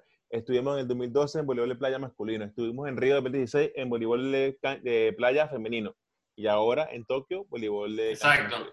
Bueno, imagínate, bueno, analizándolo como tú lo dices, ha tenido presencia el voleibol venezolano en los últimos Juegos Olímpicos, ¿verdad? Pero yo digo constantemente, es decir, clasificó ese equipo en los Juegos del 2008, clasificó ese equipo en los Juegos del 2012, al 2016, así, y eventualmente eh, eh, prepararse para obtener un resultado importante, no solamente clasificar. Entonces, empezando por eso, los dirigentes, los periodistas, los fanáticos, eh, las asociaciones, todo, tienen que sacarse ese chip de que solamente lo importante es clasificar, sino ir a buscar a una medalla o, un objetivo. Mira, el objetivo está entre los cinco primeros, el objetivo está entre los cuatro primeros. El objetivo es... O mejorar la última atracción de tu equipo anterior. Correcto, correcto, que es lo lógico que se tiene que llevar en el alto rendimiento, pero bueno, lamentablemente no, no, no es así. Y hablándolo del reconocimiento, mira, yo creo que ellos ni siquiera están buscando ser reconocidos, sino que le den lo que se merecen, ¿ok? Porque no es que tú tienes que obtener un resultado para que el, para que el gobierno, la federación, el ministerio te apoye, es al revés. Ellos te apoyan a ti, o sea, te dan las condiciones dan las herramientas. adecuadas, te dan las herramientas adecuadas para tú desarrollarte y tú con esas herramientas eventualmente vas obteniendo resultados. En Venezuela la dinámica es al revés. Tú no ganas nada y estás ahí, estás ahí, entonces ganas algo y sí, los cinco minutos de fama. Y yo te apuesto que ellos no quieren esos cinco minutos de fama. Yo quiero, seguramente, ¿verdad? Ellos lo que quieren es que se le dé lo que se merecen, que son las condiciones mínimas para tú poder desarrollar tu potencial y poder tener las herramientas precisas para poder representar lo mejor posible a tu país. Y ya está. Porque tú no vas, entras a la cancha, ah, voy a ganar para ganarme un carro, o tú no entras a jugar, ah, voy a jugar para, ganar, para, para tener más seguidores en Instagram. No. Tú cuando entras a la cancha, tú entras con la pasión, la responsabilidad de representar a tu país, de hacerlo bien, ¿verdad? De jugar bien, de obtener un, un, triunfo, un logro, no, no algo, porque el alto rendimiento, mira, yo que duré muchos años allí y tengo amigos, no, no es así, porque si fuera así, ¿para qué va a jugar LeBron James si tiene la cuenta del banco mil millones de dólares? ¿O para qué ver Roger Federer con casi 40 años se mete en el tour a viajar 11 meses al año si tiene 500 millones de dólares en el banco? o, vamos con los retros, Harry Gómez, por ejemplo. Exacto, no es algo, eso va más allá, más, va algo más allá de lo material, sí. Porque es muy también interesante porque fíjate que, por ejemplo, Harry Gómez, que aún tiene mucho que dar, está allí y, estuvo dispuesto a, ir al Prolímpico, solo que no pudo por un tema de, de visas, un tema de pasaporte. Y, es lo que tú dices, Harry tiene su casa, Harry tiene su carro, y no juega por eso, o sea, juega por corazón porque le gusta este deporte y le apasiona. ¿Y quién más que, siendo jugador de voleibol no quiera vestir la camiseta de tu país? Que diga aquí Venezuela, que diga tu nombre acá. Claro, por supuesto, por supuesto. Si no, imagínate que ¿Para qué jugadores tan reconocidos, eh, y no nada más en el voleibol, en otras disciplinas se matan por ir a, un mundial de fútbol, a un clásico mundial de béisbol, a unos Juegos Olímpicos en baloncesto? O sea, no tendría ningún tipo de, de valor, o sea, ir a jugar por la selección. Realmente es algo bien intrínseco, bien que sale de ti el querer representar a tu país. Y nadie va a querer ir a representar a tu país a, pasar pena. Claro. Que es lo que pasa mucho en el voleibol de Venezuela. Y no a pasar pena porque tú no tengas el talento suficiente para hacerlo bien, sino porque las condiciones nunca están dadas como para poder tú tener las herramientas de afrontar los compromisos como deberían ser. Eso iba a comentar que Venezuela pues tiene el talento para, como tú lo comentas, para asistir cada ciclo olímpico, en cada, cada Juego Olímpico podría, podríamos asistir. Eh, como comentamos la vez que, nos reunimos con Bomba, que hubo la posibilidad de haber ido a Río y por algunas decisiones eh, administrativas o algunas decisiones que tomó el entrenador en ese momento no, no, se lograba, pero sí hay la posibilidad y sí hay el talento, incluso hay el semillero que no se le está dando las condiciones, no se le está dando lo que, lo que es el deber ser para que este, este estos jóvenes luego sean la, la generación de relevo, es lo que está pasando, pero sí hay. Y por eso, ellos lo sienten, yo creo que ellos lo sienten y saben que pueden dar más y que no, le, no, les, no los apoyen para, para, mostrar a Venezuela como se podría mostrar. Los voy a comprometer con esta pregunta. Entonces, según su criterio personal, ¿qué es lo que tiene que pasar para que se dé este plan de entrenamiento y mejore el proceso y el proyecto en el voleibol venezolano? Las damas primero, Ney me lanzan debajo del autobús. Yo, solo, hice al comienzo. No, como tú quieras, tú decides. Mira, yo creo que tiene que haber comunicación, disposición, un grupo de trabajo y dinero. Porque sin dinero no se logra todo lo demás. Yo creo que la, disposición, al menos del lado del cuerpo técnico de los jugadores, la hay. No sé del lado de la federación y del ministerio. Eh, o sea, son una serie de cosas que se, que se tienen que conjugar para, para, que se logre. El dinero yo creo que sí se los podrían bajar, porque el ministerio lo ha logrado en otros momentos. los jugadores están, la, la, disposición de jugadores que ni siquiera fueron, fueron a la plantilla del suramericano están. Eh, hemos visto que hay maneras de lograr que, a pesar de la pandemia, se, se, haya una concentración y se haya una preparación. Entonces, yo creo que sí se puede lograr, pero hay una serie de, cosas que se tienen que combinar para que, para que funcione. Sí, sí, sí, no, Ney, definitivamente estoy completamente de acuerdo contigo. Yo creo que siendo, siendo analítico, creo que las cosas no se han manejado de la menor manera, de la mejor manera. Y no sé por qué me da la, la impresión, eso es algo de percepción, eso es algo que no lo sé, que tampoco el cuerpo técnico lo ha manejado tampoco de la mejor manera, ¿no? Yo creo que ahí hay un hermetismo un poco extraño en, el sentido de que en la selección, yo quiero saber de mi selección, yo quiero ver a mi equipo, yo quiero saber qué pasa, yo quiero saber quién me va a representar, yo quiero saber qué es lo que está pasando con mi equipo, no esos pañitos de agua tibia y saco un comunicado y, no escribo en Twitter y no le doy el like al otro y no que es un error por parte tanto del cuerpo técnico como los jugadores, porque hoy en día las redes sociales son el mejor marketing que tú puedas tener. Y si tú no sabes, Venezuela debería saber, toda Venezuela debería saber quién es Chema Carrasco, quién es Maíta, quién es Wilner, quién es Ronald Sarti, quién es este, este, el asistente Montedioca, coño. Humberto Montedioca. Humberto, todo el mundo debería conocer de, de Venezuela. Entonces yo no le doy un like a esta persona porque a lo mejor me va a comprometer con alguna pregunta y entonces la federación se va a poner brava conmigo. No, no, no funciona así, no es así. Entonces, yo creo que tiene que cambiar la mentalidad y la manera de hacer las cosas, todo, no nada más. La federación la primera, la federación ya claudicó, eso ya no, no debería seguir ningún, ninguna persona que está allí, debería continuar, porque no, no ha estado nunca a la altura de los, de los compromisos y es, y es bien irónico es bien irónico porque la peor federación que hay en Venezuela es la de voleibol y clasifica todos los cada cuatro años un equipo. Entonces, coño, si tú lo ves de afuera y no sabes cómo funciona, dirás, coño, no, pero ellos trabajan bien. Pero no hay, no hay estructura, no hay proceso, no hay, no hay comunicación, siempre le echa la culpa al ministerio, siempre, siempre es algún agente externo de por qué ellos no dan forfe, de que por qué ellos sí, los problemas hay, eso no, es mentira, no es mentira de que hay una crisis en Venezuela, pero entonces cuando tú tienes un problema que ya sabes cuál es, tú tienes que intentar buscar la manera de, solucionarlo, no solamente justificar.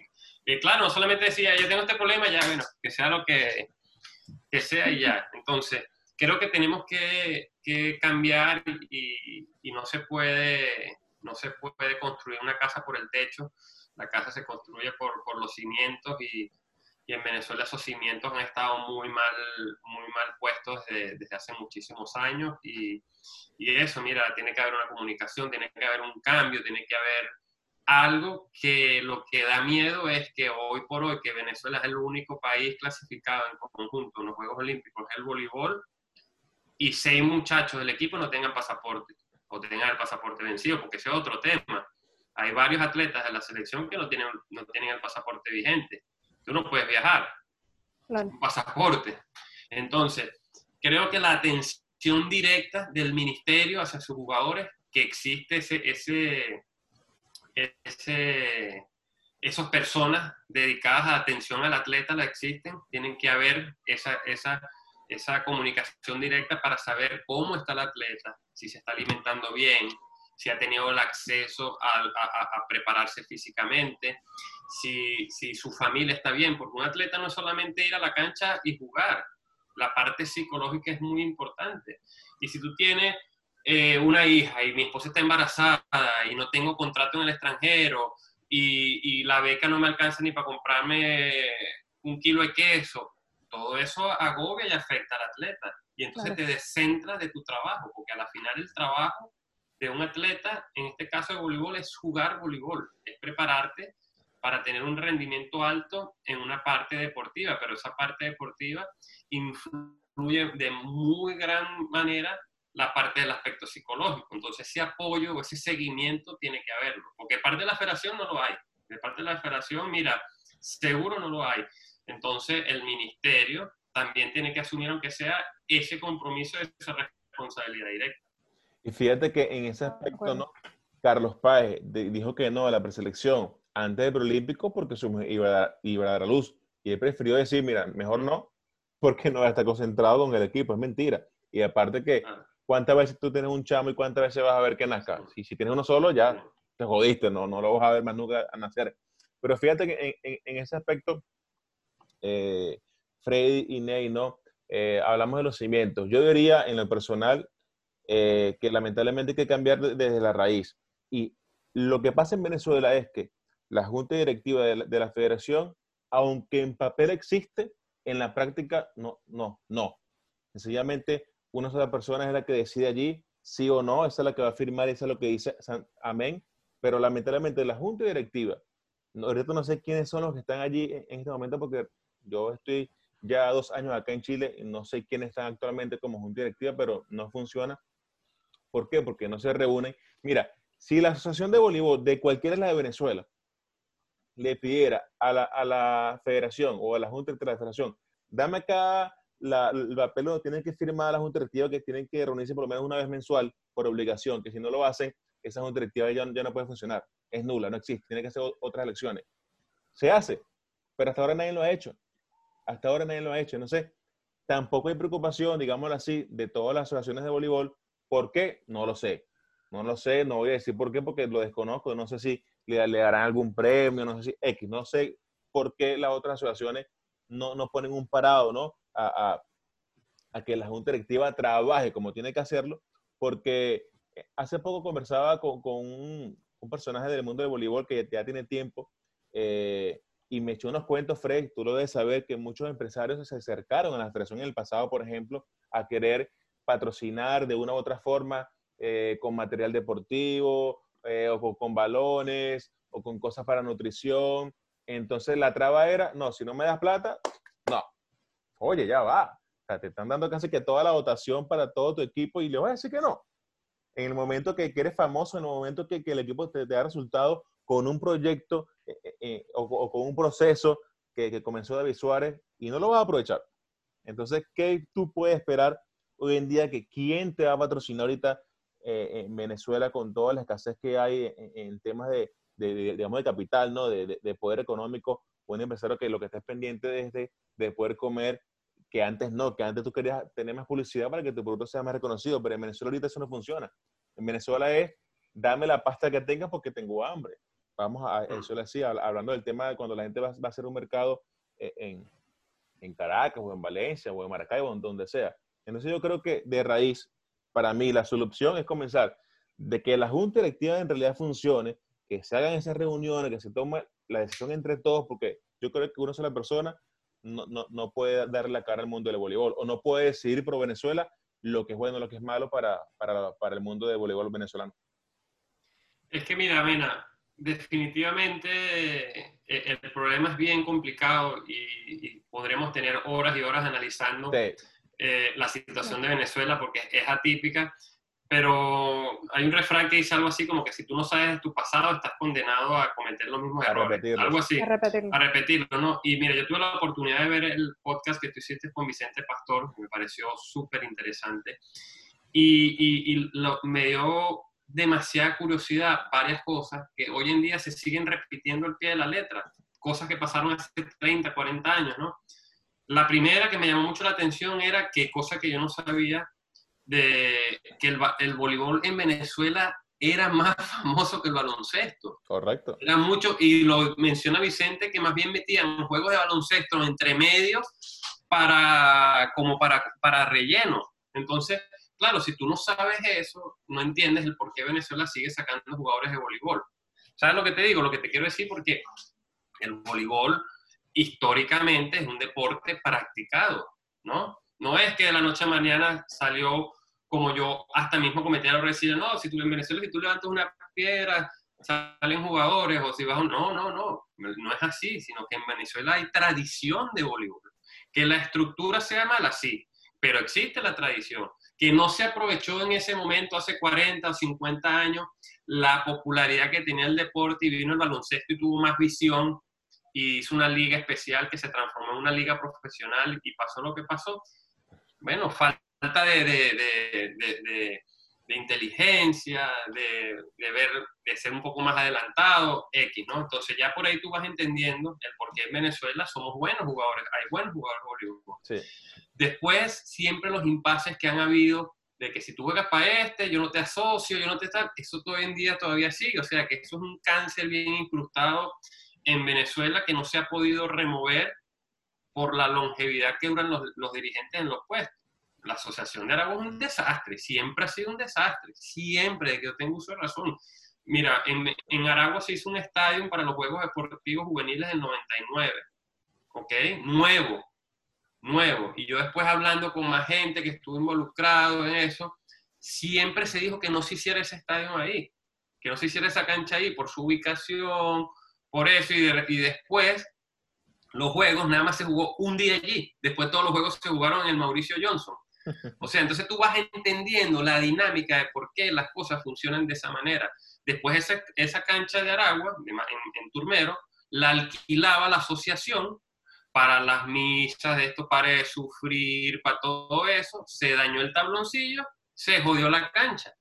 ¿Y quién se lucró de eso? ¿Quién fue el único que se benefició de eso? La presidenta de la, asociación. ¿Ok? Y eso no es, no es una, eso no es una calumnia, una mentira, es la realidad. hoy día está por el piso. Eh, no existe, hoy en día no tiene ni techo. Entonces ahí tú donde vas entendiendo, ah, ¿por qué la federación sigue con la gente que sigue las asociaciones no hacen nada? Porque es la misma dinámica, ¿me entiendes? Entonces, históricamente tú sigues cometiendo los errores que hoy en día todavía existen. Y después dices, coño, ¿por qué los jugadores y los entrenadores siempre son recelosos, como que no le dan mérito a la gente, o, nadie conocía quién era Vicente Pastor, o nadie quiere, o sea, le da el, la popularidad, o el, no sé si la palabra respeto es Harry Gómez, o cuando tú pones algo en redes, ah, hasta cuándo Freddy, hasta cuándo esto, ese, ese, yo no quiero decir la palabra envidia porque eso es muy fuerte, porque lo ha existido toda la vida, lo ha existido toda la vida. Por ahí yo he visto su, eh, eh, entrevistas de entrenadores de Venezuela, no, que tenemos que ser más abiertos, pero si tú llevas 20 años metido en el Gastón Portillo y no has hecho, nunca has hecho nada, para poder, está bien, quizá la estructura te ha llevado a eso, la estructura, todo eso, pero tú no puedes llevar 20 años paseándote entre el masculino y el femenino y al final del día, ¿qué, qué, qué, tú has desarrollado algún otro entrenador? ¿Tú has, tú, has, podido comunicar todos los conocimientos que has llevado 20 años ahí metido? Entonces, coño, es bien complicado la dinámica, yo te digo, yo nada más ojalá a los, a los chamos que vean esto, a los chamos que están a la selección, eh, eh, no, no hagan, no cometan los mismos errores que hemos cometido nosotros, ¿verdad?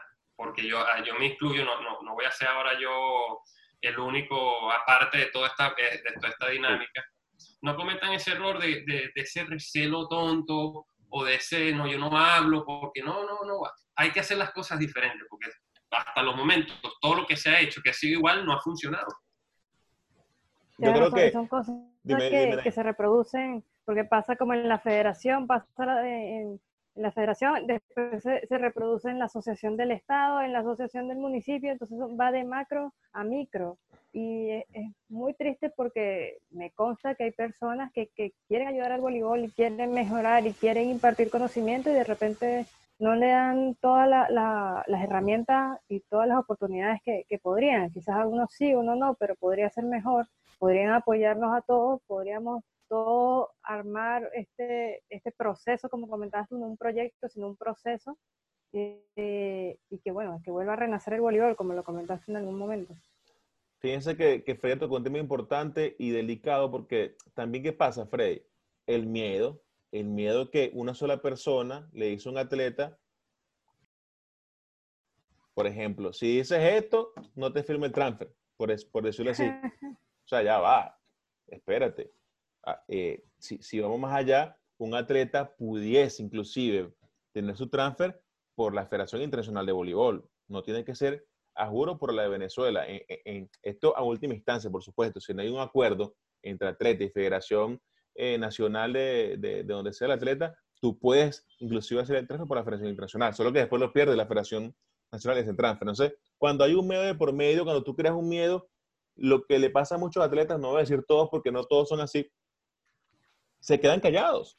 Así de sencillo. No sé hasta, hasta dónde o hasta dónde puede aguantar el voleibol, venezolano, insisto, cuando uno es la persona que toma todas las decisiones importantes del voleibol de Venezuela. Por eso que yo digo que de raíz, para que todo esto cambie, Freddy, Ney, en lo personal, yo Héctor Mena digo, hay que comenzar con un nuevo proceso, en, este caso de, que, de que la junta directiva, insisto, funcione como debe funcionar y que por supuesto las asociaciones digan, mira, ya basta de, de, de, de tanta sinvergüenzura, porque ¿qué tanto no se pudo haber hecho Freddy Ney con todo o lo poco o lo mucho o lo nada que le ha entrado a la federación nada más por los transfer en, los últimos 10 años?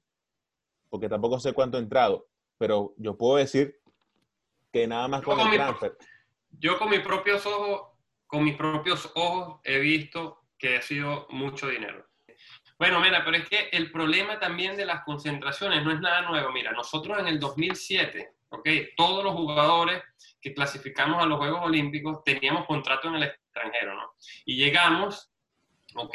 en el 2008, cuando llegamos a Venezuela, que cada quien llegó del club, que es una temporada, coño, que es bien fuerte porque duras 8 o 9 meses sin ver a tu familia, sin estar en tu país, sin ver a tu novia o a, los que tenían esposa o los que tenían familia y tú al menos quieres llegar a Venezuela y tener lo justo y necesario para poder practicar. Cuando nosotros llegamos no había nada, no había balones, la cancha era un desastre y tal, y el cuerpo técnico brasileño dijo, no, mire, ¿sabes qué? No vamos para Brasil, o aquí no hay las condiciones. Y hubo peleas internas en el grupo porque había gente que no se quería ir a Brasil con razón y habían otros que querían irse porque decían, no, mira, pero que aquí no están las condiciones. Y eso fracturó un poco el grupo que duró fracturado, fracturado. De hecho, en Brasil una, una, reunión entre nosotros que fue bastante fuerte, fue una pelea bastante, bastante dura, que a la final eso también nos ayudó como a, a, bajar y a decirnos las cosas que lo que teníamos que decirnos y nos ayudó de cara a poder afrontarlo, esa preparación que fue bien dura que fue Liga Mundial, después nos fuimos a, a, Japón un mes y de ahí nos fuimos a China. Pero lo que te quiero decir, que imagínate todo el dinero que se gastó, todo el dinero que se gastó, llevándonos a Brasil más de un mes, después llevándonos a Japón más de un mes. Que la de Japón, bueno, tiene muchísima lógica porque fuimos para adaptarnos al cambio de horario, estábamos muchísimo más cerca, pero ese mes y pico que se gastó en Brasil, ¿tú crees que ese dinero no se pudo haber utilizado para mejorar la calidad de vida de los jugadores, para mejorar la infraestructura del Gastón Portillo, o para, o para siquiera invertir ese dinero en Venezuela, porque si tú te pones a ver, si tú dejas un equipo en un hotel, estás ayudando a la economía de tu país. ¿Sabes lo que te digo? Que en vez de tener un equipo en un hotel en Brasil, que está mejorando la economía. O sea, que todo, todo suma, y eso no es nuevo, y así como lo pasamos nosotros, lo pasó Vicente Pastor 30, 40 años, o sea, que se, como, que como te estaba diciendo, vivimos en esa dinámica y en esa rueda que hay que sacarle una pata a esa mesa, para, aunque sea moverla y, y, no cometer los mismos errores. Entonces, básicamente lo que también pudiera ser, entonces, es que lo que hablamos antes, esa mini burbuja debería ser en Venezuela y que toda esa plata que se puede gastar en una inversión en el extranjero, porque fácilmente 20, 25 personas, ¿cuánto puede gastar en un mes en hotel, comida y transporte? más los pasajes. nada más por los pasajes. Correcto. Tu vuelta tiene que ser mínimo más de mil dólares cuando vayas por Europa. Ya son, más, ya son más de 20 mil en puro pasaje. Y si hablamos de estadía por un mes, comida por un mes, transporte por un mes, más los viáticos, hablamos más de 100 mil dólares fácil por mes, más de 100 mil, que tú puedas agarrar esos mismos 100 mil, como dice Freddy muy bien, invertirlo en quizá mejorar cualquier gimnasio que esté fuera de Caracas, porque vamos a, vamos a aclarar, Freddy, nadie se concentra en el Gastón Portillo. No, eso no sirve, eso no existe, eso no... Más allá, más allá de que, que el gimnasio esté bien, o malo, ¿quién se concentra bien en Caracas? No, nada, nada, no. En ningún equipo por lo, por lo menos en, lo que, hablando de, de, voleibol, yo pienso que un, un, estado, mira, Venezuela tiene, tiene todos los climas, ¿ok? Donde tú de repente puedes saber, o si sabes que vas a jugar en un país frío, te vas a, te vas a Mérida y tienes gimnasio de Mérida. Y así puedo hablar con los demás, te vas a, te vas a África, un, un país caluroso, bueno, vete al estado de Bolívar. Frey sabe. Y mire, claro, y si tú trasladas, si tú trasladas a ese, esa selección a otro estado, otros entrenadores que no tienen la facilidad de a lo mejor ir a un curso, de pagar un curso, tú los invitas a la práctica y ves cómo es la dinámica de una práctica, una selección nacional y estás, estás ayudando al voleibol venezolano. ¿Me entiendes? O puedes hacer también un partido de amistoso, un partido muestra y motivas a los muchachos, motivas a la gente también a que... No, bueno, y ese es otro tema. ¿Desde hace cuánto Venezuela no lleva alguna, alguna una selección internacional a jugar amistoso? Creo que la última fue tipo 2014 en el World League, algo así, que se jugó en Caracas, y yo me acuerdo que quería ir y no pude. Por eso, o sea,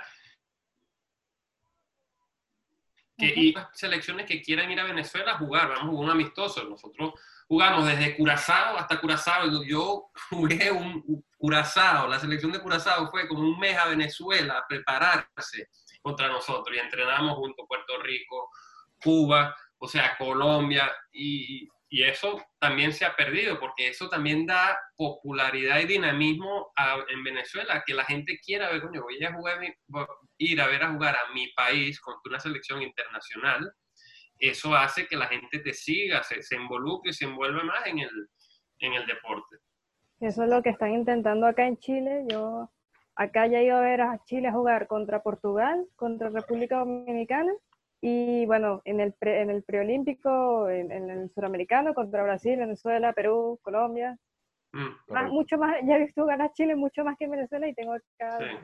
sí, es que es así. Bueno, imagínate, con la Liga Mundial, que la gente fuera a ver a Brasil de Giva, al Serbia de Milkovic, al Italia de Samuel Papi, o sea, o sea, en Venezuela fueron selecciones top, top número uno del mundo, porque tú como fanático del voleibol, claro, tú vas y quieres ver a tu país, y quieres ver a tu selección y quieres ver a tu país ganar, pero también al mismo tiempo quieres tener la oportunidad de ver las superestrellas mundiales compitiendo como fanático.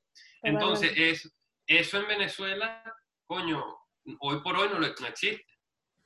Así es. Freddy, te agradecemos por el tiempo que nos has brindado. Sabemos que tienes un compromiso allí a la, a la vuelta de la puerta allí con tu familia. Hoy, domingo, bueno, para celebrar ese cumpleaños de, de tu suegra, ¿no es la cosa?